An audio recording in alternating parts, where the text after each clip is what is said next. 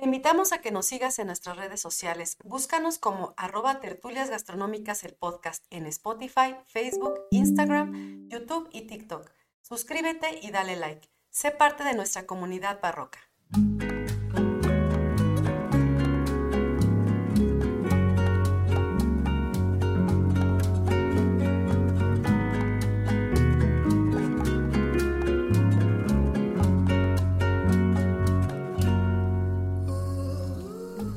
A todos, bienvenidos a Tertulias en Enfermedad, un podcast. un podcast donde platicamos de gastronomía, su entorno, significado, rituales, evolución y uno que otro chisme. Yo soy Viridiana Pantoja. Y yo soy Ingrid Millán. Y, juntas, trataremos de echarnos una tertulia gastronómica. Disculpe, estamos acatarradas. Sí, Con ahora la voz sí. toda sexy. Sí, ahora, otra vez traemos el, La sexy flame, el sticky shoe. Sí, discúlpenos, pero sí nos agarró nuevamente la enfermedad, este, nos tiró por ahí. El frío, el estrés, el aire polaco. Todo se nos juntó, entonces, bueno, pero aquí estamos al pie del cañón, como Aquí las estamos. guerreras que somos, con temperatura, no, no es cierto, no tenemos temperatura, ya vamos de salida, Tuvimos, pero tuvimos, muy grave, no, pero este, ya vamos de salida, gracias a Dios, y este, pues aquí estamos, ¿no? Acatarradillas, pero aquí andamos. en la última recta ya de este. Esperemos que sí, Año. sí, ya estar muy bien para Navidad. Así es. Sean bienvenidos todos a un nuevo episodio de Tertulias. Les recordamos que se suscriban a nuestros canales. Recuerden que tenemos Facebook, YouTube, Instagram, TikTok. Tenemos nuestro componente en Patreon.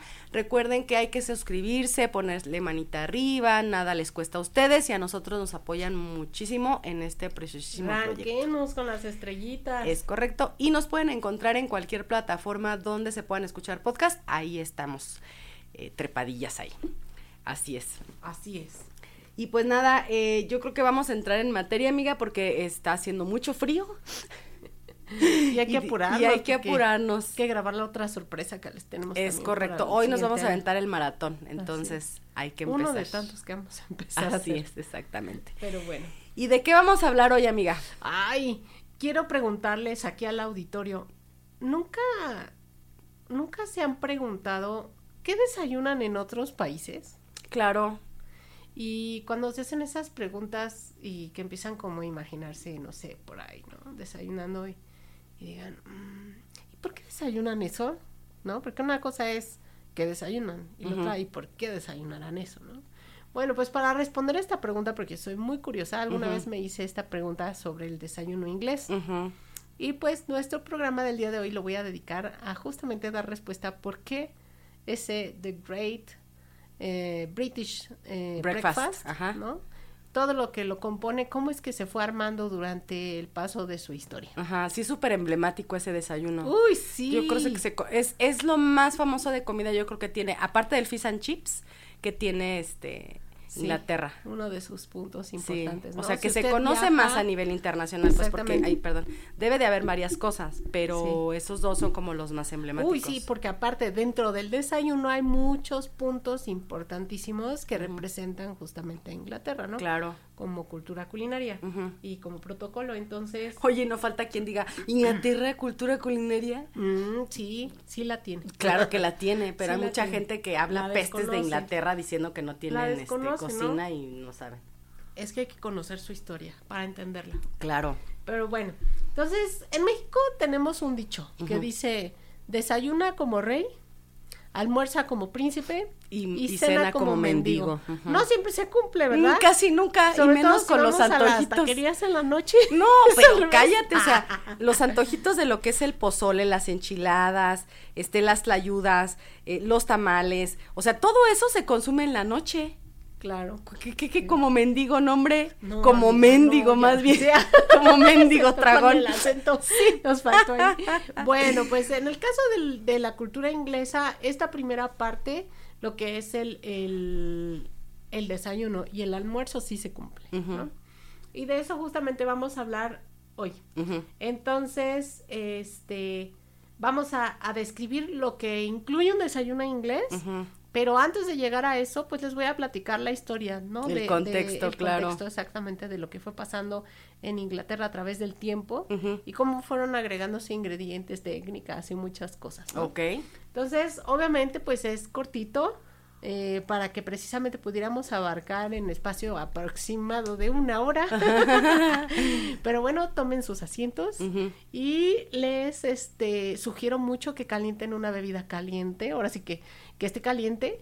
Eh, podría ser un chocolatito, ahorita que está haciendo frío, Sí, o un un café negro bien fuerte, o incluso un té, ¿no? Sí. Y ponerle lechita.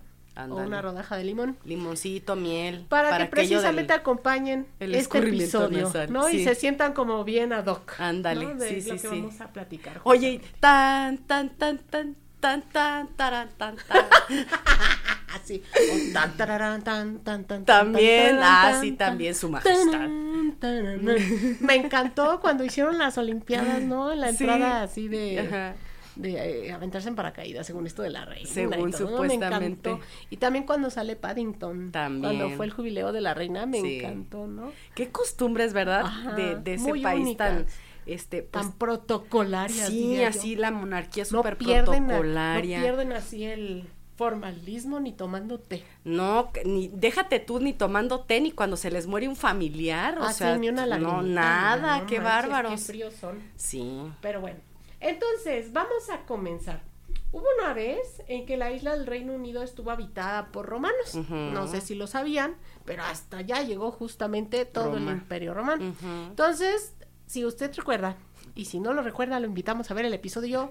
Era el 3, no diga, o el 2. Uy. No, el 3, el 3 y el 4. sí, ajá, Sobre el imperio, la gula del imperio romano. Ajá, Y en la gula hablamos justamente de lo que podían encontrarse entre algunos momentos del día, como cosas de comer y Sí. costumbres que hacían, ¿no? Hábitos. Entonces, pues lo invito a que viaje para allá sí, y a que escuche lo que son los pulls y los porridge. ¿no? Porque es parte justamente de cómo inicia esta cultura de comerlo en el desayuno. ajá, Pero aquí nada más ligeramente una, una, este, digamos, brochadita ujú. para acordarlos.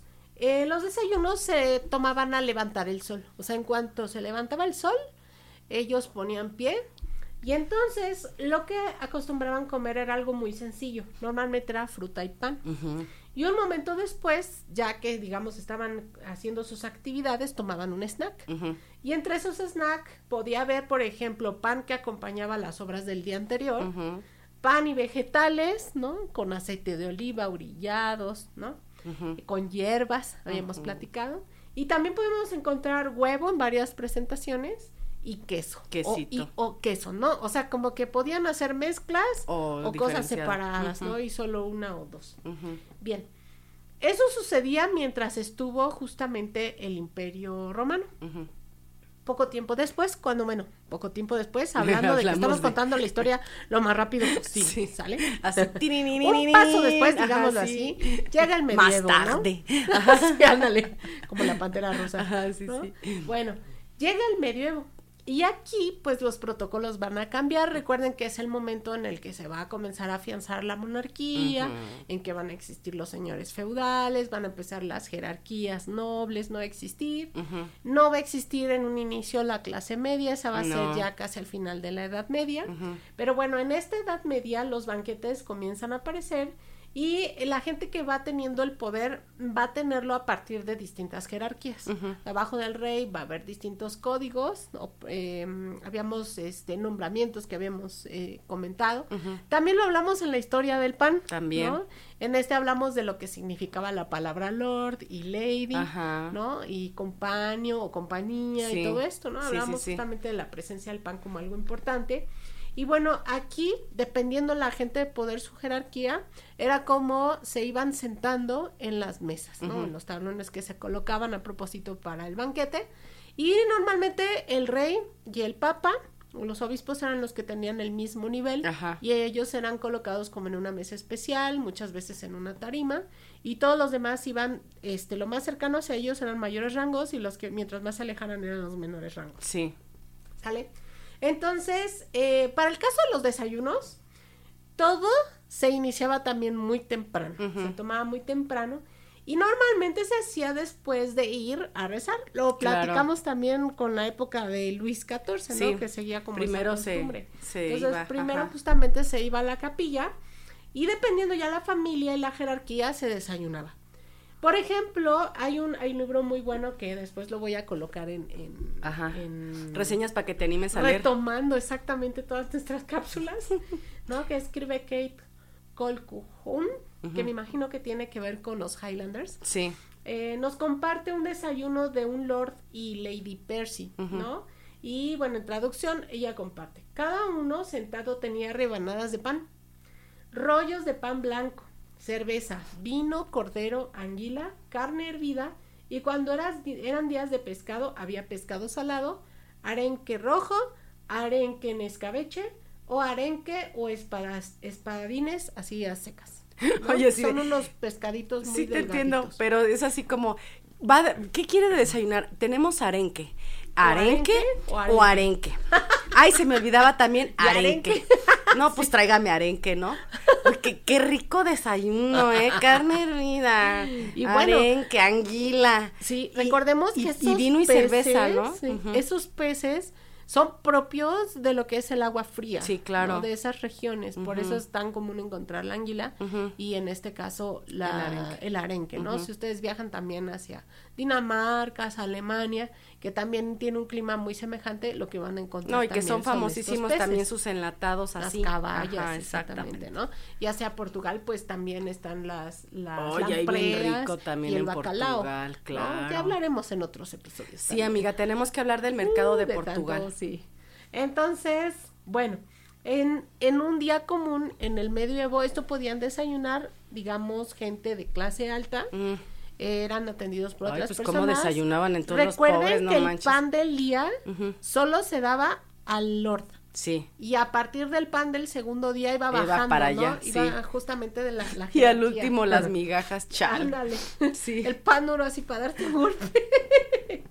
Sí, Y pues se remojaba, ¿no? También porque ya les tocaba así súper duro. Para, para, este chopearlo. Ajá. ¿no? De ahí viene el chopeo, ¿no? Bien, a principios del siglo XVII ya se hablaba del café en Turquía, ¿no? Y viajeros que iban justamente para allá o que mercaban con eh, Turquía, pues empezaban a hablar de que había un una famosa planta eh, que, que producía una especie como de frijolitos, así les llamaban, ¿no? Beans. eh, y le decían coffea brin- beans, ¿no? O Ujú. cofa beans. ¿no? Y entonces decían que tenía propiedades eh, benéficas para la salud y que era, era como lo que estaba de moda en Turquía. Recuerden que Turquía, lo hemos dicho también, era la entrada de todo este comercio con Oriente. Este, hacia el mundo ya occidental, ¿no? hacia lo que va a ser Europa. Entonces, cuando se pone de moda el café en Turquía y comienza a dispersarse, ¿no? Entre varios lugares en donde se podía tomar café, Ajá. es muy fácil que estos comerciantes y gente que llegaba hablara de eso, ¿no? Y hay referencias.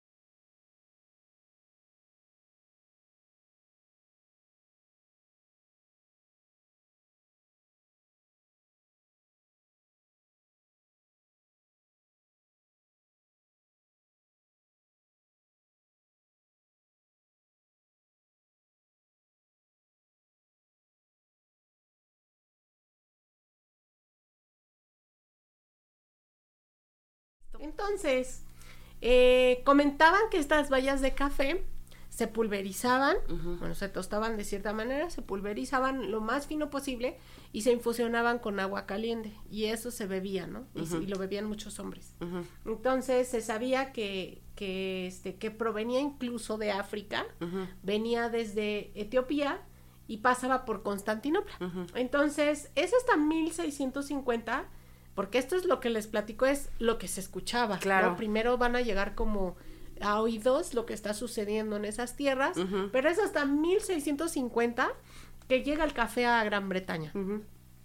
Y aquí ya van a lograr importarlo justamente desde Etiopía pasando por Constantinopla. Fue un asistente, fíjate qué, qué abusado, fue un asistente de un mercader turco el que puso el, primer puestito de café en Gran Bretaña. claro. Este, este se llamaba Coffee, Coffee, Coffee Stall, ¿no? Ok o puesto de café. Ajá, sí, sí, sí. Y tuvo tanto éxito en el momento en que lo puso que pronto se hizo un local. Y pronto se convirtió en una empresa porque empezó a, colocar varios es locales que el café para que la gente, pudiera, claro. la gente pudiera ir a probarlo. ¿Sale? Entonces, así empezaron a establecerse y pues obviamente al tener mucho éxito empezaron a copiarle y empezaron a crearse lo que son las coffee houses, ¿no? Eh, sin embargo, hubo de todo. Hubo gente que empezó a asociar el café con este prostitución, mm. con este, pues personas que no, que nada más estaban ahí viendo a ver qué, ¿no? Con ocio, ocioso, exactamente, Con, con ocio. Ajá. Eh, se asoció también a los vagos, a los detractores, ¿no? De la monarquía y todo. Y entonces... Este, salud, amiga. Pues sabía que... salud, salud, salud. Y hubo también del otro lado de la moneda a los que el café les llamó la atención y empezaron a regar lo que en ese momento se conocía como atributos medicinales, sus beneficios. Y te vas a morir de la risa. ¿Por qué? Porque en ese momento se, pensaba que se pensaba que era cura para la gota. No manches. Para el vaso. Ajá. Para la hidropecia para el dolor de ojos. sí, me oye, me ha pasado, sí, aparte, ¿no te ha pasado que, pues, cuando estás todo estresado, todo, y que te duele la cabeza, si tomas el café, pues, es peor y así sí, es peor. te duele el ojo, o sea, yo sí, creo que te más pones bien todo eso te loco. el ojo, ¿no? Pero bueno, se supone que quitaba el dolor de ojos, este, ayudaba a no tener abortos espontáneos. Ok. Y bueno, yo, hay ciertos médicos que hoy te, te, te quitan el café cuando estás embarazada. Sí, claro. ¿no?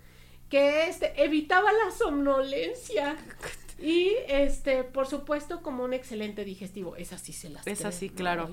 Y evitar la somnolencia, pues también de repente, ¿no? Somnolencia, perdón. Sí, si ya no. como cura, como cura de ah, la no, no, no, no, no, O sea que te quitaba ese problema de, de estar así con el insomnio, ¿no? Ah, perdón, estoy equivocada, estoy, estoy, estoy haciendo, no es al revés exactamente, no, pues no, no manches, al contrario, o sea, te lo da más. Entonces, pues es como todo lo que salía o venía raro de otros países, se le empezaban a atribuir siempre cosas con tal de venderlo. No, tienes razón, amiga, somnolencia sí es lo que dices. Sí. Es que te da sueño. Ajá. Entonces, pues sí, sí está Ahí asociado sí está. a estar despierto. Ajá, exactamente. Eso sí te lo quita, entre comillas, mientras te lo estés tomando, y claro. ¿no? Bueno, entre comillas, porque hay gente que ni tomando Es que ya cuando te varias, acostumbras, o sea, yo por ejemplo, ya yo puedo tomarme un expreso en la noche y me quedo dormida, o sea, no ya no me pero hace es la cantidad de trabajo que tenemos. Mm, Sí, amiga. Bueno, las mujeres dijeron, no, muchas mujeres dijeron que sus esposos los volvían impotentes y propensos a los chismes. Pues sí, porque iban ahí a al pulgar a los cafecito. Eh, mira, el cafecito es este, es, es, me acuerdo mucho de un este, de un episodio de, mm, de otro rollo de Adal Ramones, Ajá. que hablaba del chisme y decía, daba Ah, hasta son como más chismosos los hombres que las mujeres. No, aparte, pero él daba así como, este, las diferentes como leyes del chisme, ¿no? Y entre ellas decía eso, o sea, era el café es este, La apertura es la chisme. apertura al chisme. Por eso tomamos café. Exacto, y hasta, hasta hablaba de, de que haces este, esta eh, como pantomima, ¿no? De que yo hablo en lo que tú sorbes. Y luego tú hablas y yo sorbo. Y entonces así no nos interrumpimos una a la otra y Así. se da el chisme. Así de es. forma correcta. Es parte de. Exactamente, ¿no? sí. Si no, no se da el chisme. Entonces, fíjense, desde entonces estaba asociado justamente a que los hombres podían volverse propensos al chisme. Y mientras tanto los hombres decían que se sentían alertas y despiertos. Pues claro, sí. Entonces hacía como un, relajito, porque unos decían una cosa y otros otra, y pues ya más bien cada quien se iba haciendo a la corriente que le conviniera, ¿no? O donde pues se sí, sintiera o si no te parecía algo, pues ahí empezaba luego, luego a Lo a importante tirarle. es que pues tuvo tanto éxito que las casas de café comenzaron a florecer por doquier. Ujú, ¿sí? Primero se vendió el café hecho, ya en la cafetería misma. Y posteriormente comenzaron a venderse las vallas de café con un instructivo y dibujitos y todo para que la gente se lo llevara. Ajá, y entonces cómo. supiera que debían de tostarlo y en el instructivo decía no se vaya a pasar del tueste. Sí, porque se tanto- amarga. Sí, porque si no se amarga y se quema y entonces pierden los aromas volátiles. O sea, desde entonces se decía. Y luego este lo tiene que moler y luego lo tiene que infusionar y así, ¿no? Y entonces ya se podía justamente. Qué hueva tener que hacer todo eso en tu casa. Así es, así es. Como hemos Entonces, pasado con la modernidad, ya no queremos hacer nada. Si ya pues, quiero mi café, yo ni pues ya lo, ya en lata. sí, ya todo, hasta tu misma maquinita hace todo, ¿no? Sí, ya te hace solito, todo. este, lo muele y solito hace la infusión Sí. y ya, ¿no? Ya te vamos a, pla- a platicar hasta dónde, ¿no? Todo- Sí. Todas estas infusiones. Y bueno, quiero comentarles entonces que en este siglo, eh, justo en el siglo XVII y justo a la mitad del siglo, van a suceder una moda bien importante introduciendo bebidas calientes. Esta es la primera, pero no va a ser la única. No. Justo también a mitad de siglo llega el chocolate. Ok. ¿Sale? Y esta, esta bebida pues obviamente se va a popularizar también, pero no va a ser para todos. Va a ser una bebida muy cara. El café también, pero el chocolate lo va a hacer Más. ¿Sale? De hecho, este, esta bebida, así como fue considerada la, el café, la bebida del, la bebida africana, ¿no? que estaba entrando en escena en, en estos momentos, a esta bebida se le va a conocer como la bebida de las Indias, ¿no? O de los indios. Que provenían justamente ahí. Y em, de ella, por ejemplo, del chocolate decían que limpiaba los dientes, que endulzaba el aliento. Eso sí es cierto. que era diurética que expulsaba venenos y que curaba de piedra. Y cuando ya te pones a rascar qué era la piedra, resulta que hoy el nombre de esa enfermedad es fibrodisplasia osificante progresiva. ¿Qué diablos es eso? Se supone que el paciente, que es una enfermedad muy rara, pero se supone que el paciente se le van creando tejidos en el arriba del hueso que pueden ser ligamentos, articulaciones, bueno, en este caso músculo, Ajá. que se va osificando. O sea, va cambiando, en vez de poder ser flexible Ah, se va. elástica, Ya, ya, ya. Se van quedando va como quedando estatuas. como hueso. Como y se van estatuas. quedando como estatuas, por Ajá. eso se llamaban piedras. Sí, ya, ya, la ya, enfermedad ya. de piedras. Sí, ya. Eso lo vi en un episodio de Grey's Anatomy o Doctor House, no me acuerdo. Pero sí, que de hecho, por ejemplo, si te, se golpeaban o así, este, en los Ándale, hematomas. es cuando más, es cuando este, más, este, propensos son a hacer Exactamente, exactamente. Incluso Y se, dice que quedan fusionados sus Sí, huesos. no se pueden mover. Así es. Hasta el día de hoy quiero que sepa que no hay cura, ¿eh? No. Pero en ese entonces se pensó que la cura era el beber chocolate. Ay, no manches. Ojalá fuera tan fácil, ¿no? Bueno, por lo menos los hizo felices. Pues sí, eso sí. chocolate. Y bueno, para poder hacer chocolate en casa se importaban los nips de cacao desde Sudamérica. Previamente se tostaba también el cacao para quitarle la piel, se amalgamaba, se le ponía otros ingredientes y después se troceaba para llegar como nips a, allá a Gran Bretaña. Y los famosos este, nips eran acompañados o uno tenía que hacerse de distintos aditamentos para poder hacer el chocolate. allá. Claro. Uno de ellos era el molinillo, fíjate. Yo no sabía que hasta allá llegó el molinillo. De hecho, le llamaban el molinillo español, porque eran los españoles quienes los, lo llevaban, ¿no? Quienes mercaban justamente. Ajá. Y estos molinillos de madera, los ingleses los llamaron molenillo. o molinet from Spanish, ¿no? Ajá. O sea, la gente de los españoles que Sí. los llamaban. Pero con su acento súper británico, ¿no? Ya sabes. Exactamente. Ajá. ¿no? Y bueno, el chocolate, como les platico, eh, solamente se utilizó para unos cuantos. Ahí no se abrió tanto como el café, porque era muy caro, porque aparte necesitaba aditamentos especiales para poder hacerse. Se bebía con espuma y todo, traía el instructivo ahí de Sí, cómo también. hacerse, ¿no? Y fue tan popular entre esta clase alta que se introdujo como parte del desayuno de ricos. Pronto se vendieron también las jarras para poder hacer el chocolate. Fueron unas jarras que este se inventaron desmontables para que se pudieran lavar muy bien. En cuya tapa se podía quitar y había hoyitos. Y en estos hoyitos se colocaba por dentro lo que era el molinillo para poder estarlo moviendo, pero que pudiera salir por ahí el líquido. Sí, claro. Sin que se cayera todo. Qué chistoso, ¿no? Porque también en México, pues también era una bebida de, de, de la gente bien que desayunaba su chocolatito, sí. Así es.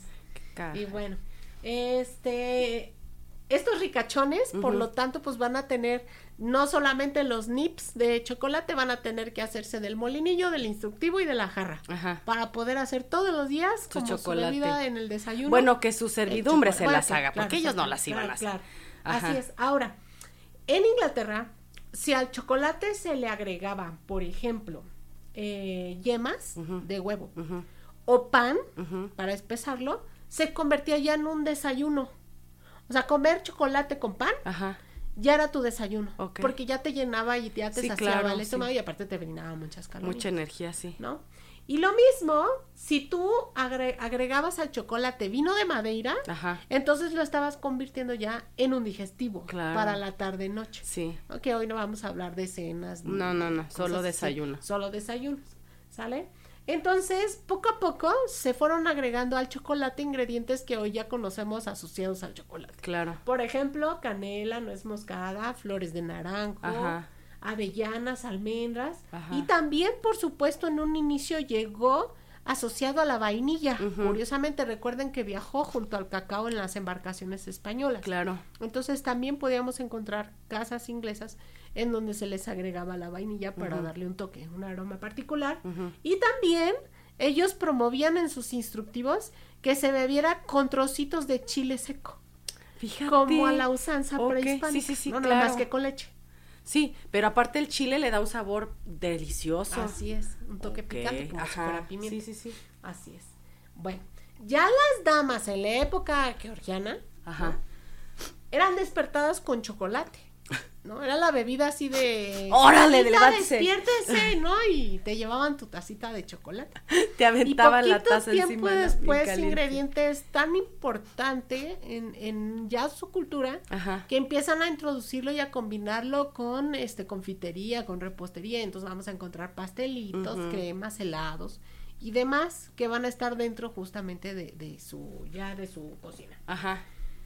Entonces, poco este tiempo después, ¿sale? Em, llega el rey de sus bebidas calientes. El té. Que es el té.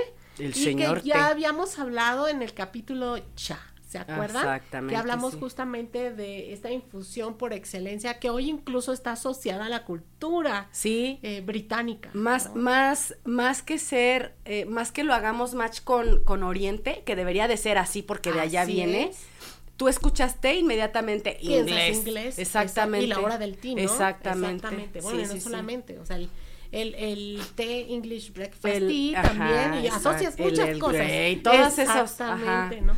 su majestad y el té, sí, claro. La corona, ¿no? Dentro de los estuches de té que están aprobados por la por, la, reina. entonces, entonces vean cómo el té es súper importante. Sí, ellos se lo apropiaron El té es el último que llega, llega en 1658, pero las tres bebidas calientes infusionadas en caliente Van a llegan justo a mitad del siglo XVII. Bueno, este último corona o sea, es el que va a ser el preferido por los ingleses. Y fíjense, a pesar de que el té cuando llega no tiene como muchos atributos médicos como los otros que les inventaban hasta además, este no se va a hablar mucho de sus atributos, sin embargo, va a ser muy rápidamente como absorbido. Y va a ser tan popular también que incluso eh, la corona se va a, va a fijar un tax, ¿no? Un impuesto En, él, porque ve que rápido se puede comerciar. Ya ven que después hubo un tema en, en, las nuevas este, colonias americanas y ta, ta, ta, ¿no? Entonces, este fue la bebida más cara de los tres. Y sin embargo, la que más se empezó a tener como glamour y movimiento. Y entonces, desde ese momento, va, va a formar parte de su vida todo el día. Todo el santo día toman té. Sí. Iniciando con el desayuno. Sí, sí, sí, sí. Entonces, en ese momento, lo que se utilizaba era una hoja de té que se encontraba en el mercado llamado la bogea, con H intermedia. Bogea o algo así, no sé cómo se pronuncia. ¿No? Que era oscura y pequeña. O sea, ni siquiera era como de tan buena calidad como ahora los que conocemos. Claro. Acuérdense que ellos en un inicio no van a tener entrada No, nos comentaste que, que le llegaba lo que lo que exactamente entregar hasta que después ellos decidieron. ujú. Hasta que ellos mercan directo. ¿no? Con, con China y luego ya arman otras rutas. Ajá, Y otros lugares empiezan a sembrar. ajá. Entonces, esta hojita, la fortuna era que se podía infusionar varias veces. Entonces la usaron una vez y luego Y volvían a llenar de agua. Así hasta que ya de plano no supieran nada. Hasta que era agua de, de de riñón. Sí, exactamente. Ajá. ¿No? Hasta que ya no se su- supiera nada más, entonces ya se tiraba. y eso Era- no pasaba ni con el café ni con el chocolate. No, pues claro que no. ¿Estamos ima- de El, café así, todo este agua de calcetín es lo peor que te puedes tomar en el mundo. Bueno, esa es mi humilde opinión, ¿verdad? Así es. Entonces, estas bebidas eh, calientes comenzaron a hacerse tan populares en este momento que van a ser muy fáciles de adoptar en el desayuno. ¿no? Como bebidas que justamente te dan energía, que te despiertan, que son sabrosas, pero que también pues te sacian, ¿no? Que te nutren y te curan de enfermedades. No, Entonces, aparte el tecito entonces, también siempre como que te asienta el estómago. Así es. Desde entonces van a ser consideradas como un lugar importante dentro del desayuno. Ok. Tomémoslo en cuenta porque después vamos a volver a hablar De justamente esos. de esos. Ajá. ¿Sale? Entonces, aparte del café, del chocolate y del té en los desayunos, pudimos eh, en- durante el tiempo van a ir acompañando estos desayunos en el siglo XVII un caldo o consomé y un pudding, ¿sale? Los puddings son tradicionales de Inglaterra y de la cocina de la parte culinaria de, de Gran Bretaña. Los puddings se dividen en dos. Hay puddings que son este digamos dulces. ¿no? Que están hechos normalmente con fruta. Y los y así. puddings que son salados. Los puddings salados normalmente son una especie como de tartas, pero que son profundas, que llevan masa cruda, que se rellenan con algún guisado estofado, luego se tapan y se meten al horno y se terminan ahí de cocinar, ¿no? Y ya que justamente se haga una corteza. Y, les gusta hacerlo como con, bueno, yo los he visto de riñones y Uh, no sé sí, de qué sí, cosas sí, así no, media. Así Ajá. es, así es, ¿no? Entonces, esos son los famosos puddings, ¿sale? O cordero. También podíamos encontrar pollo, también alguna tarta fría con algún ingrediente, ganso, o incluso los porridge, que ya habíamos hablado, Sí. de avena son los más tradicionales. Huevos pasados por agua, con algunas lonjas de tocino. O sea, fíjense, desde el siglo XVII ya hay esta tradición de desayunar bien. Ajá, huevos con este, tocino. Completo, o sea, bien complejo el, el desayuno, sobre todo en estas mesas ricas. Sí. Y acompañarlos de cualquiera de estas tres bebidas Proteínas calientes y todo, de las que estamos hablando. Ajá. ¿Sale? Bueno, pasemos de siglo. Ahora nos vamos a ir al siglo XVIII. Durante el siglo XVIII, las clases pudientes ya desayunaban alrededor de las 10 de la mañana. Más a ellos ya no les gustó este desmadrugarse, No, más bien madrugar. No, aparte, así como estabas diciendo de pesado, a las 8 de la mañana es pesadísimo. Sí, para Pobre estómago, apenas ¿no? empezando así a echar a andar y. ¡ay, espérate!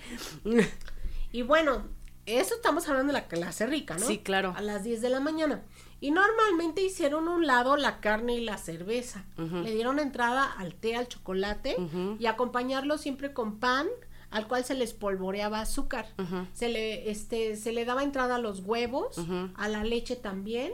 Y aquí es donde comienzan a documentarse algunos diferentes panes que se van a dar justamente durante este momento del desayuno, que se van a trocear y que van a ser llamados pelucas o wicks. Ajá. Otros muy regionales, especiados, que se llaman bat pons, Ujú. ¿sale? O bollos de baño, que este, llevan confites de alcarabé ahí por ahí este, en, en el pan. O los salilons, que son barnizados recién salidos del horno con mantequilla. Son como el, el English scone, ¿no? ¿Es ese? Mm, Que no, parece como con con un- rueditas, Ajá. ¿no? Estos van a aparecer para el momento del té. Ah, ¿no? ok. De ellos hablaremos en otro episodio. Ah, bueno, hablemos ok. justamente del, de- más de en, en otra parte del té que quedamos también que íbamos a hablar. Ah, sí, es después, cierto, sí. después. Ajá. Ok, está bien, no me meto ahí. ¿Sale? Y bueno, así como los nobles, eh, hay documentos que expresan qué es lo que comía, también hay documentos que en donde empieza a haber una evidencia clara de que algunos lords o alguna gente de, considerada como nobleza, Ajá. cómo es que también repartía desayuno a sus sirvientes. Y por ejemplo, hay algo documentado donde William Ellis en 1750 alimentaba a sus sirvientes, fíjate, ¿eh? Ujú. Qué dadivoso, qué buena onda, me cayó bien este señor.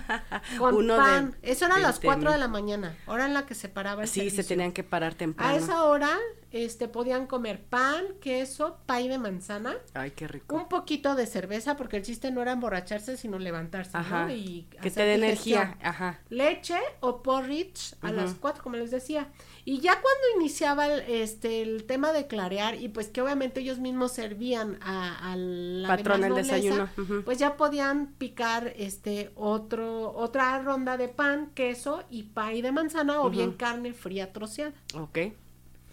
¿Sí? Es hasta el siglo XIX en Escocia cuando se documenta, por ejemplo, una especialidad en los desayunos, como el pescado, jamón, carne fría, salchichas, pies, huevos. y Ya una empiezan a entrar los embutidos. Ajá. Así es, y una variedad de pan que incluía unos roles con miel Ay, qué rico. y con mermeladas. ¿no?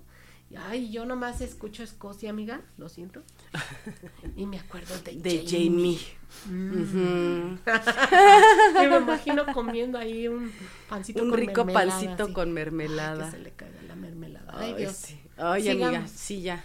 Y bueno, Ya vamos a empezar de Sí. puercas, no no, manches. a finales del siglo XIX, la industrialización de muchos productos llegó a, a Gran Bretaña. Acuérdense, de hecho, que la revolución industrial comienza en Gran Bretaña. Es Entonces, correcto. Ellos van a obtener muchísimos beneficios, casi por más de 50 años, antes de que llegue a otros países. Y eso los va a ayudar a que crezca la población y a que la clase media comience a desarrollarse aún con más fuerza. Sí. Entonces, en este momento de industrialización, uno de los avances va a ser que los alimentos puedan enlatarse.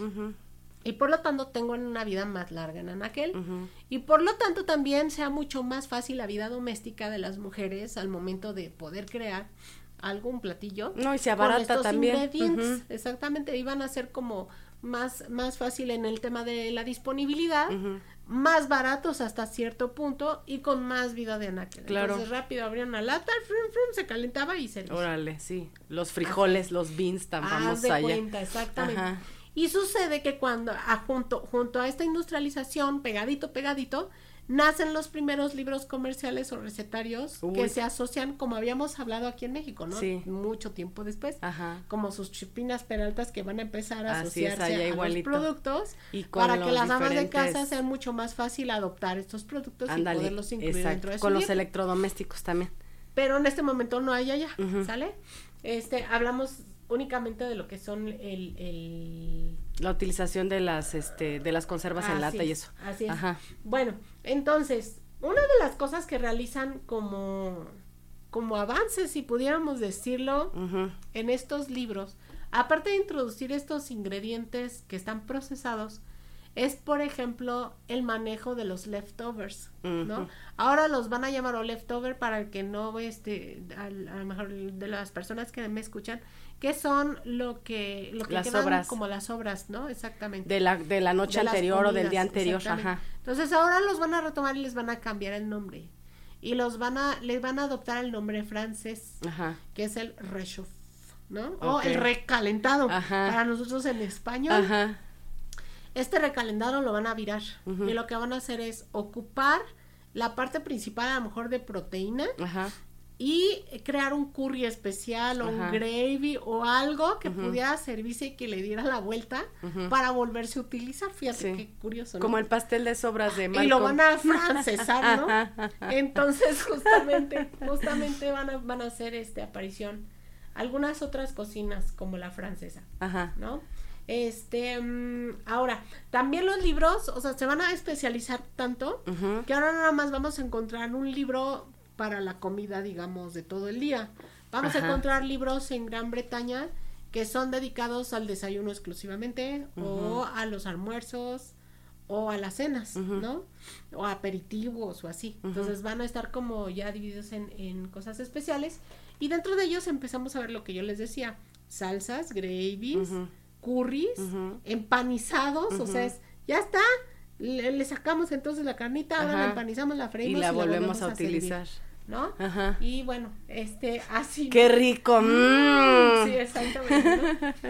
eh, de esta misma manera en esta época se va a abaratar el huevo y eso va a hacer que pues el huevo sea más accesible para todas las personas. Por lo tanto vamos a encontrar muchas recetas asociadas al huevo, Ujú.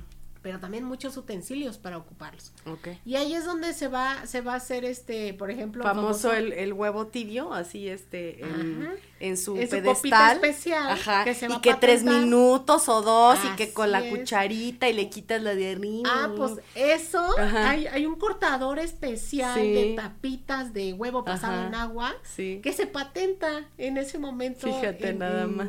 en Inglaterra, ¿no? Ajá. Y también los, digamos, los, los, por- los que dices tú, ¿no? Los pedestales, los contenedores. pedestales como los contenedores en donde vas a colocar el huevo Sí. para que esté esperando hasta que lo uses. Ajá. Y también los cortadores de huevo. Ajá. ¿no? Entonces, pues empiezan a aparecer Y las cosas cucharitas, porque son unas cucharitas Sí, chiquitas de plata, así así muy monas.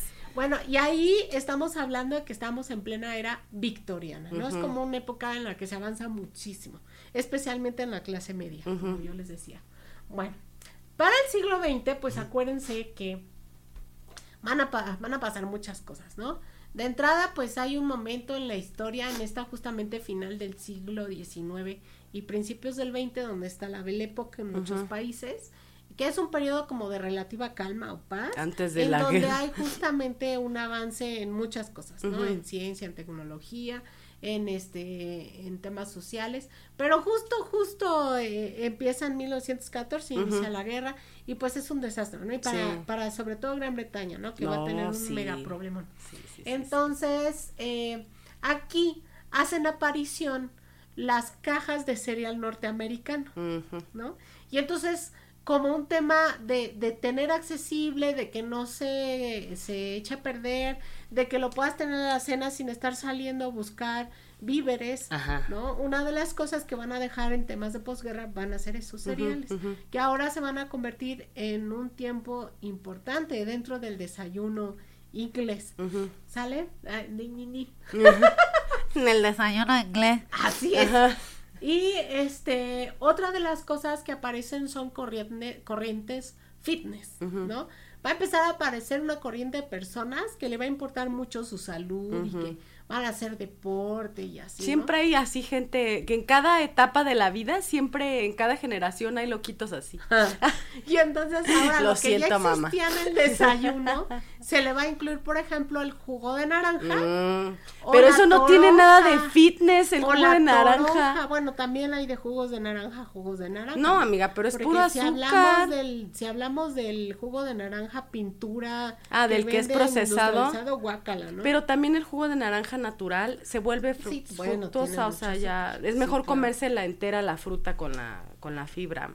Bueno, entonces hace aparición el jugo de naranja como fitness y esa aparición si no te gustaba o no querías exprimirla o lo que fuera, Ajá. también se hace este presente la media toronja. Ajá, esa típica también así que te la dan así en tu platito, que te la, cortan mitad, para que tú le saques con así la los cucharita que dices sí, sí, sí, sí, especial. sí, ese también era y muy eso de, de la toronja se le ponía normalmente azúcar Ajá. en la parte de arriba. Ahora Sí, bien fitness. oscura, ¿no? La, la mascabada.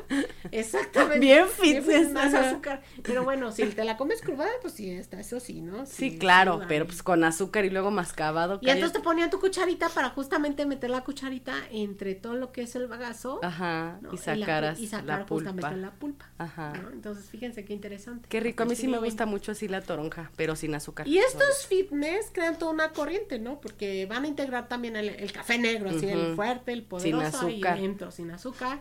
Y van a meter también el pan tostado. Y en esos momentos, antes de esto, existía como partes del desayuno y todavía sigue existiendo, nada más que como en lugares más rurales, Rurales. digamos, en lugar, en, en, no entre semana cuando la cotidianidad ya les ganó y la prisa, Más bien en fin pero de en fin semana. de semana sí lo puedes encontrar, o bien en lugares muy tradicionales como hoteles, ¿no? Ajá. Ahí existía un platillo que se llama ketjiri, Ajá. ¿no? O ketjere, o Ajá. como se Como se Pronuncie. ¿no? Y bueno, y las chuletas también. Voy a hablar del quechere en unos momentos más. ¿sale? Este, sin embargo, al ser un platillo que se tenía justamente que guisar y llevaba sus complejidades, pues se fue haciendo hacia un lado y era un, era un platillo considerado como pesado. Entonces esta, esta tendencia fitness hizo a un lado eso y buscó como una tendencia más rápida y más este pues saludable de cierta manera para, para poder hacer frente al inicio del, día. ¿Sale? Esto fue todo después de las guerras mundiales. Ahora, vamos a adentrarnos a lo que es un desayuno inglés. Ahora sí, hoy en día, ¿no? Porque pues ya llegamos al siglo XX. Y ahora, si usted viaja a Inglaterra, ¿no? Bueno, tienen que también entender que en, en, el 17, cuando se da todo lo de la Commonwealth, ¿no? Commonwealth, ajá. Y cuando comienza la época de los descubrimientos, por eso nosotros entendemos que hay ingredientes que se van a ir incluyendo dentro de estos menús, ¿sí? Porque son parte de los descubrimientos que se están haciendo en otras tierras, llámese el té en China o en India, ¿no? O llámense este los curries hacia Tailandia o llámense este igual las salsas, ¿no? En India también o el chocolate para el caso de América, el café en el caso de África. Por eso vamos a empezar a ver que justamente hay ingredientes que están haciendo su aparición dentro de estos momentos y ahorita vamos a descubrir otro, ¿no? Dentro de ese típico desayuno inglés. Entonces, vamos a imaginar que usted viaja a Inglaterra y si ya lo ha hecho seguramente va a decir, ah, sí, claro, ¿no? Claro, por supuesto. Yo viví ese famoso desayuno inglés y es una invitación que les hacemos a aquellos viajeros que lo hagan, si no lo han hecho, lo hagan. Sí, claro. Forman parte de esas costumbres para que vean pues toda esa riqueza justamente gastronómica con mucha historia que tienen, ¿sale? Y bueno, el desayuno típico inglés, por la prisa que se vive hoy en día, no lo van a encontrar a diario si van a la casa de una persona común y corriente. No, en restaurantes solamente. restaurantes, hoteles o bien en fines de semana ya con familias tradicionales. ¿Sale? Y este, esta corriente que vive actualmente el siglo XX en, en, en Inglaterra, pues funciona para todo el mundo, lo vemos hasta aquí en México, ¿no? Corrientes como el tema vegetariano, lo vegano, los superfoods, etcétera, están también muy como en boga en muchas partes del planeta y por lo tanto pues están haciendo otras que son normalmente las étnicas, ¿no? Como las, las del lugar, las regionales. Sin embargo, si hay una corriente de personas que sigue respetando estas costumbres, que suelen ser las personas más grandes. Bueno, ahora sí, detengámonos en Sí, ya estoy así como que comiendo ansias. El desayuno, ¿va? Un desayuno típico, este, inglés, tiene cinco tiempos, ¿sale? El primer tiempo lleva jugo de naranja o media toronja con azúcar, que se coloca este, con una cuchara y se corta por la mitad, se hacen barquitos, ¿no? Y con la cuchara uno se va ayudando para justamente desprender el, la pulpa, ¿no?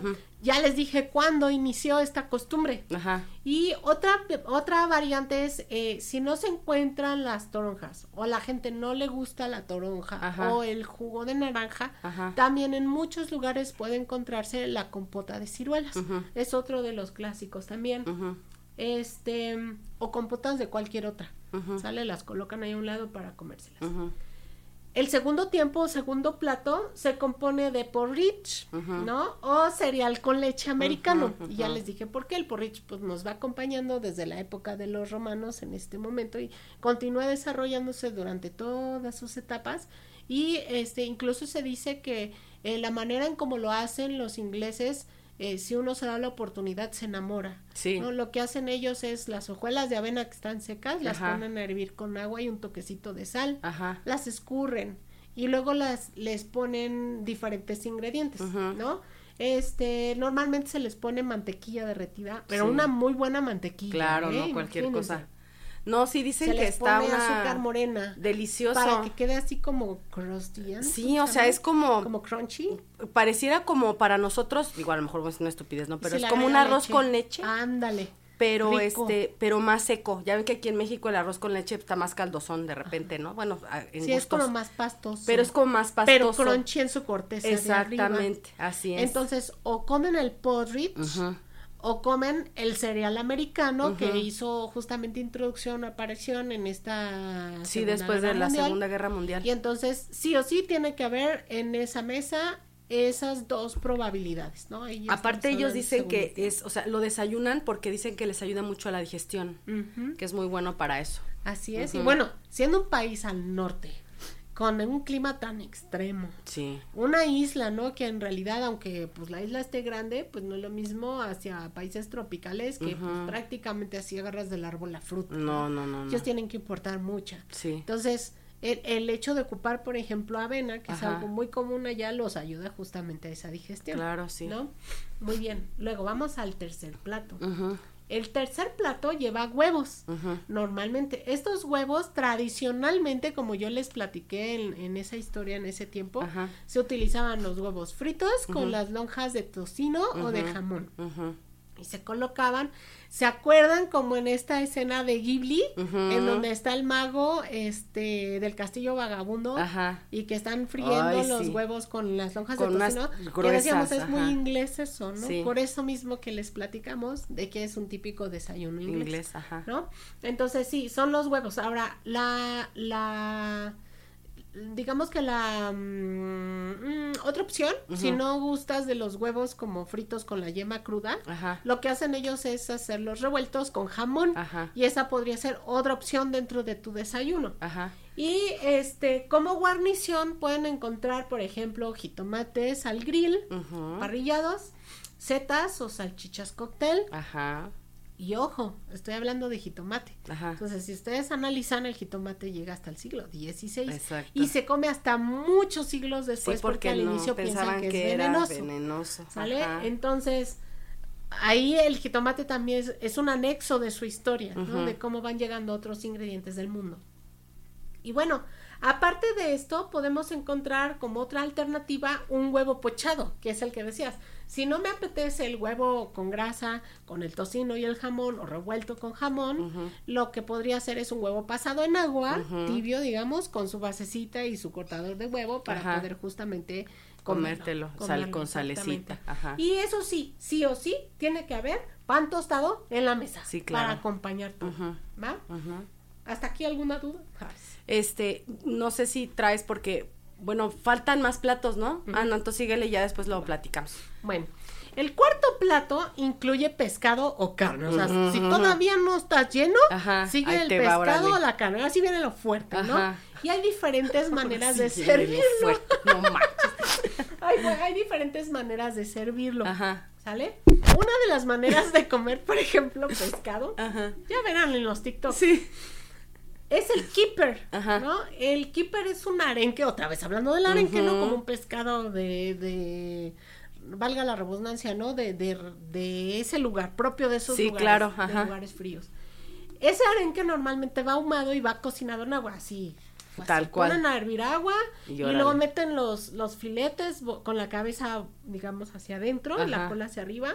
Ahí los dejan varios minutos, luego los sacan y los dejan escurrir y luego les colocan mantequilla fundida arriba Ajá. y los colocan con pan tostado en la mesa.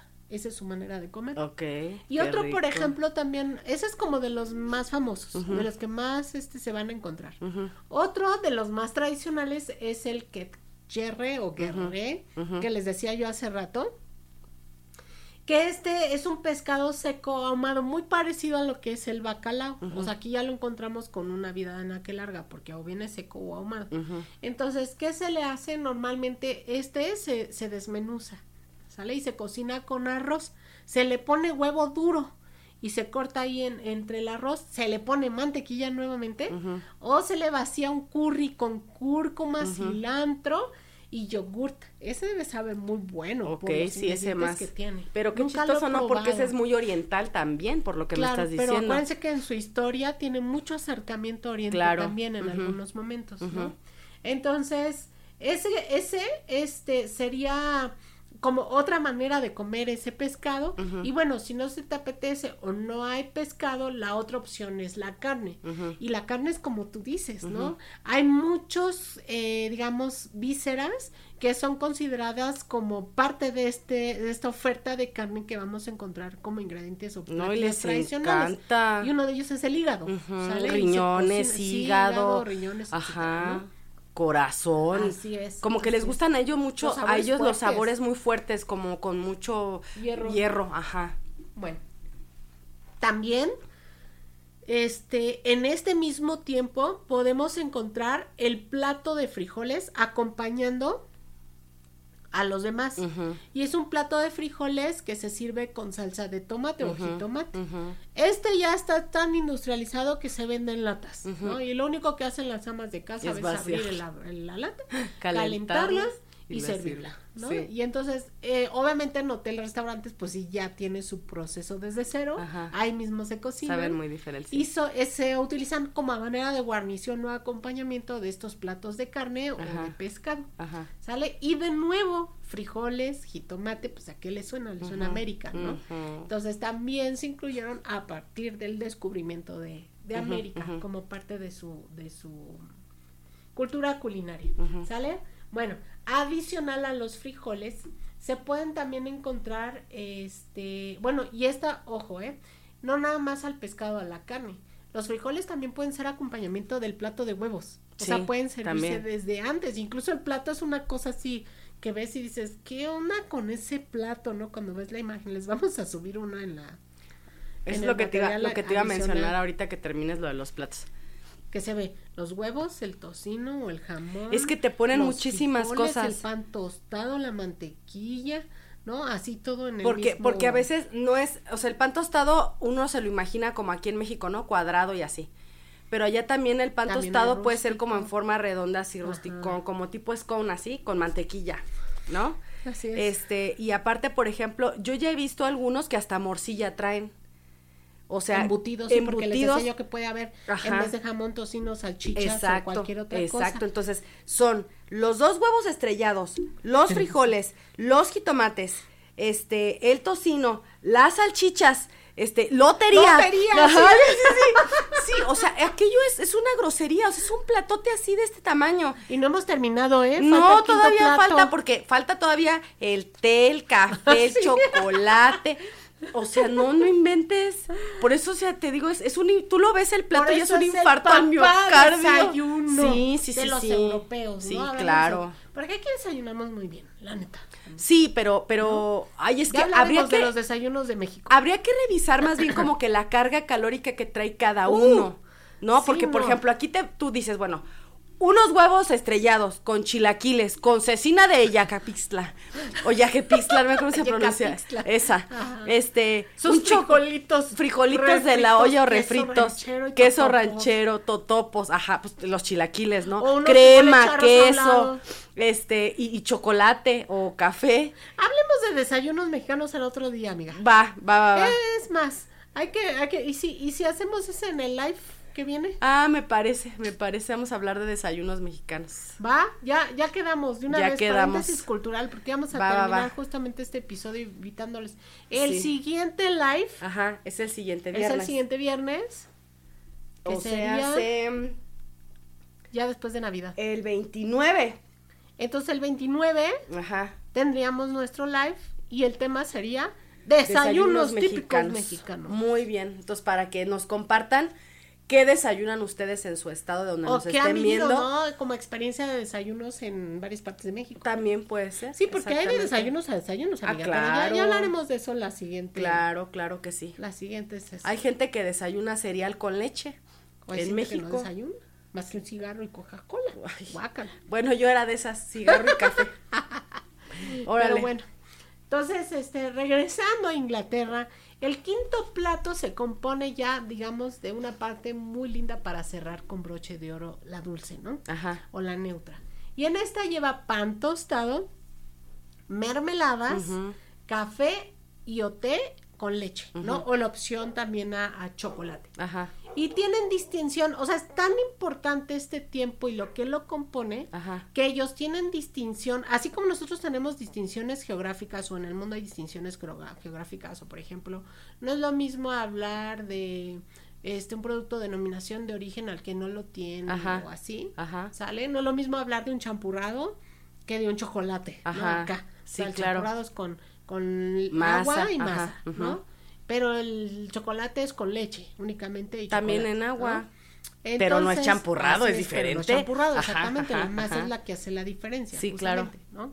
Será como un atole, Ujú. pero de chocolate. Sí, claro. ¿no? Entonces, lo mismo ellos tienen una diferenciación. Para nosotros no lo hay en español o no la encontré. A ver si tú me corriges. A ver. Para ellos la palabra mermelada, Ajá. que se escribe marmalade, Mermelade, ajá. se escribe marmalade, Ajá. ¿sale? Sí, Indica una mermelada cítrica. sí. Nada más. Nada más. ¿Sale? O sea, si ustedes encuentran una mermelada de sidra, de limón, de naranja, de mandarina, va a ser marmalade. Sí. ¿No? Si no es compota, ¿no? Para ellos. Si no se llama jam, Ajá. ¿sale? Jam. Sí. Jam sería de cualquier otro fruto Sí. que tiene normalmente pulpa, Ajá. ¿sale? Pero también tienen otra denominación Ajá. que se llama jelly. Ajá. Y la jelly es únicamente el rojo. jugo o el zumo Ajá. de cualquier fruta, de la que sea, Ah, ok. pero espeso. Ajá. Entonces, ojo, porque cuando contiene la fruta, o sea, digamos, Pedacitos de fruta que no es cítrica es jam. ajá, si es cítrica, Ajá, es mermelade. Ajá. Y si es solamente el jugo, así Espeso. como pasado por este. con azúcar y Ajá, pero ponen- sin nada de pedacitos de fruta ni Ah, nada, no, es jelly. es jelly. Ajá, sí, sí, sí. ¿no? Y así los marcan. Anote Y- para cuando vaya usted a Europa, es, ¿no? Y sepa, sepa qué qué pedir. pedir, exactamente. Y no después ande ahí de, no, a mí me dieron este, yo pedí marmalade Ajá. y no me trajeron la de ciruela. No, que ¿Por le den usted su cachetadón ahí en el, en el, en el restaurante, no así de, me trae por favor una mermelada, mermelade, strawberry mermelade. Sí, Sácate. Sácate. Como en Italia, no así te pido un taxi. Sí, algo así. Sí. Por eso justamente lo incluí aquí, ¿no? Eso también deberíamos de hablar en otra, porque igual también es que en Italia, si pides este con tu pizza, este katsu, así, Ah, no el mesero así de pídale un taxi para que se vaya de sacrílego. Sí te andan diciendo de Sí, cosas. no, si te lamentan de verdad. Sí, ahí no se andan por la rama. No, ¿cómo crees? Bueno, bueno, entonces fíjense.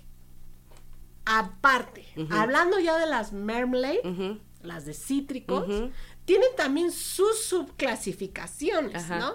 Y entonces las clasifican si la cáscara está gruesa, si la cáscara está delgada, Ajá. ¿no? Y aparte, si son buenos años en donde la fruta que se dio es extraordinaria, Ajá. no es que le pongan el año, pero normalmente esas son especiales, se venden más caras porque la dejan todavía Más concentrarse más tiempo y sale más dulce y con más aromas. ¿no? Entonces, esas son más caras. Ajá. ¿Sale? Y por ejemplo, estas eh, pueden encontrar de naranja, de lima, de naranja sanguínea.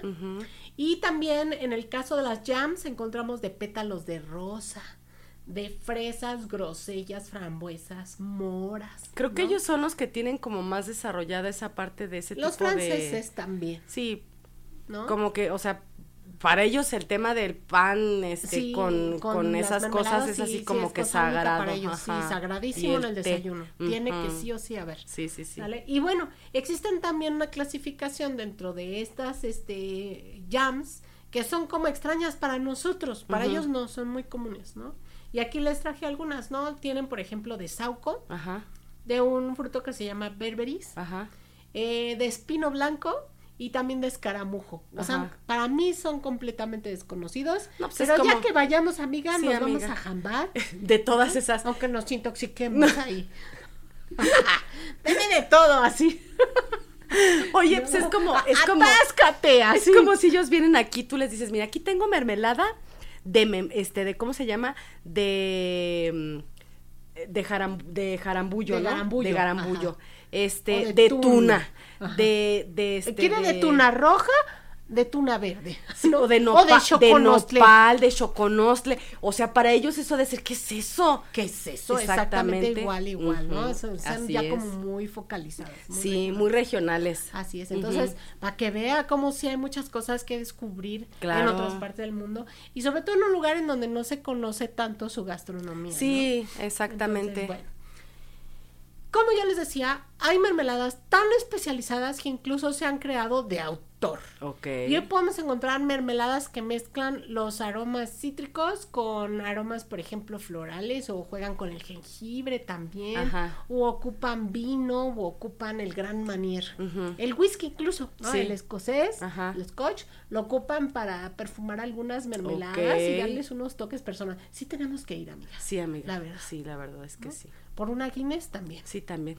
¿no? Sí, amiga. Y entonces, bueno, ya hemos entonces platicado, ¿no? Ya a partir de aquí, que el té para los ingleses es súper importante. Forma parte ya de su cultura, no hay manera de, de como Separarlos, deshacerlo, no. Exactamente.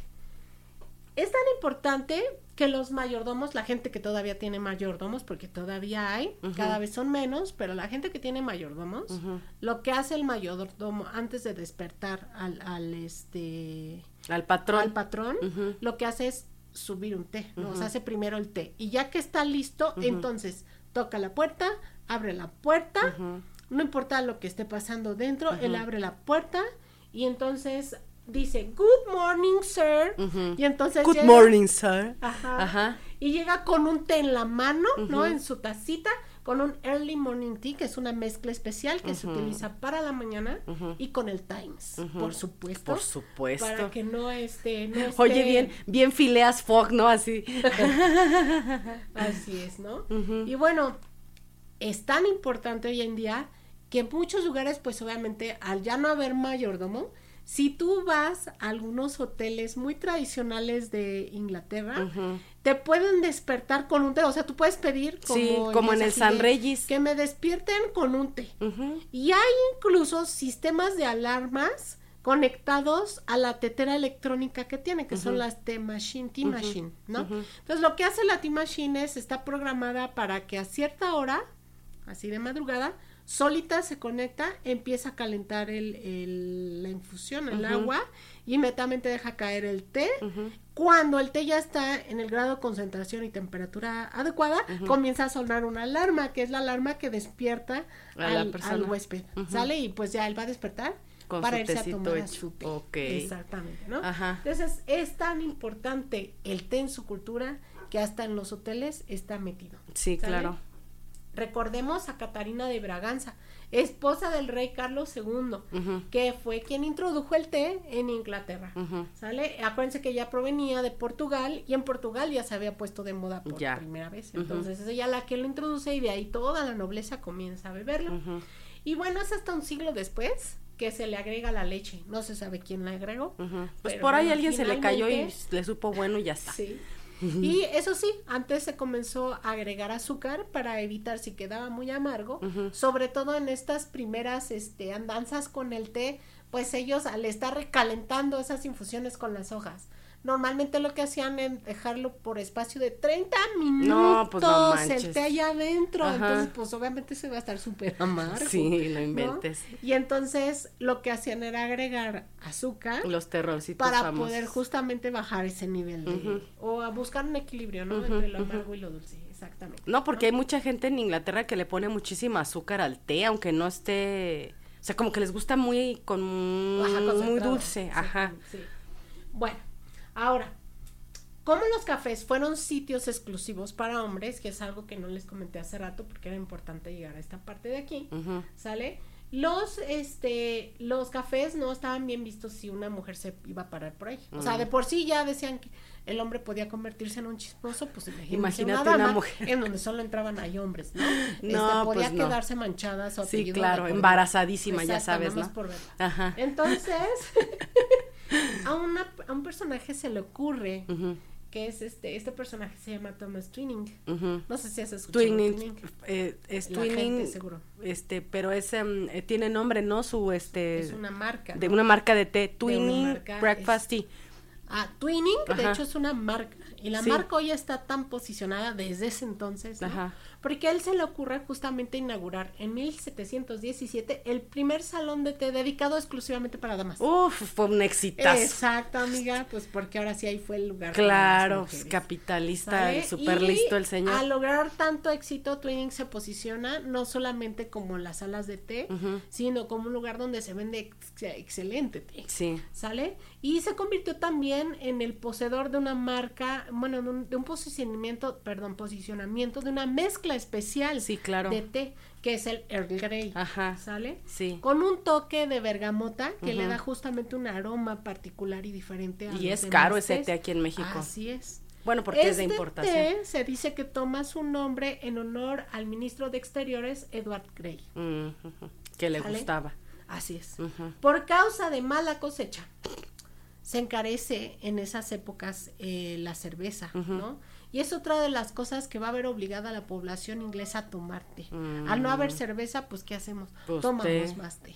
¿Sale? Y Qué eso hace que todavía se introduzca más a su cultura Claro. esta cuestión de estar bebiendo té. y bueno, hoy el té pues no solamente se toma en desayuno, como ya les platicaba, también se toma durante todo el día. Es a todas horas. Recordemos en los breaks, normalmente en algunos eh, lugares donde, donde hay construcción, en donde la gente está trabajando, se toman un break a las 4 de la tarde y es un té obligado. O sea, es el momento para ellos de tomarte, mientras que en las casas, en las reuniones, normalmente es de 5 o'clock tea. ¿no? La hora del té a las 5. Y bueno, hoy se ha instaurado incluso como parte de, de su cultura el que uno pueda visitar un hotel o un restaurante y justo a esa hora sirvan el té y te acompañen junto con, Con este, toda la ceremonia, ¿no? pastelitos, este, sándwichitos, los famosísimos sándwiches, los, ahí es donde van los scones. ajá, y los también los cucumber sandwich, ¿no? El sándwich de, Así es. de pepino. Así es. Ajá, sí, sí, Y que les encanta de- también. que son este productos del mar y Ah, de arenque y no sé qué tantas Ya cosas más. de Sí, eso, sí, sí, ¿no? sí. También en otra sesión del té. Y bueno, así que pues nuestra invitación a viajar a Inglaterra, Ay, sí. a descubrir ese maravilloso mundo de su cultura culinaria que también tiene lo suyo. No es lo único, hoy solamente hablamos de lo que No, fue hay su- mucha, mucha otra gastronomía. típico, ¿no? Yo creo Pero que, cómo traspasó fronteras, amiga, que hoy forma parte también de la cultura hotelera. Claro, ¿no? Te dicen que te pueden incluir un desayuno y hay diferentes tipos de desayuno, pero incluso te mencionan el, English inglés. breakfast. Claro, pues es que Este, yo creo que no, no, no debemos nunca de demeritar ningún tipo de cocina o de gastronomía a No, nivel jamás. internacional. Cada una tiene sus, sus cosas, habrá cosas que no nos gusten y como ya lo habías comentado tú anteriormente, no es a lo mejor porque no estén buenas, sino porque no estamos habituados al paladar este, a ese tipo de, de insumos, ¿no? O sea, por ejemplo, alguien, no sé, a lo mejor alguien nórdico que venga aquí a México y que pruebe unos tacos al pastor con salsa de la roja, pues se va a morir, ¿no? Y va a decir, ¿qué es eso?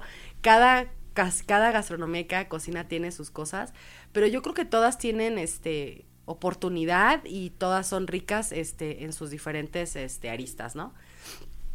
Ay, amiga, me dio hambre. A mí me dieron ganas de viajar. Ta también.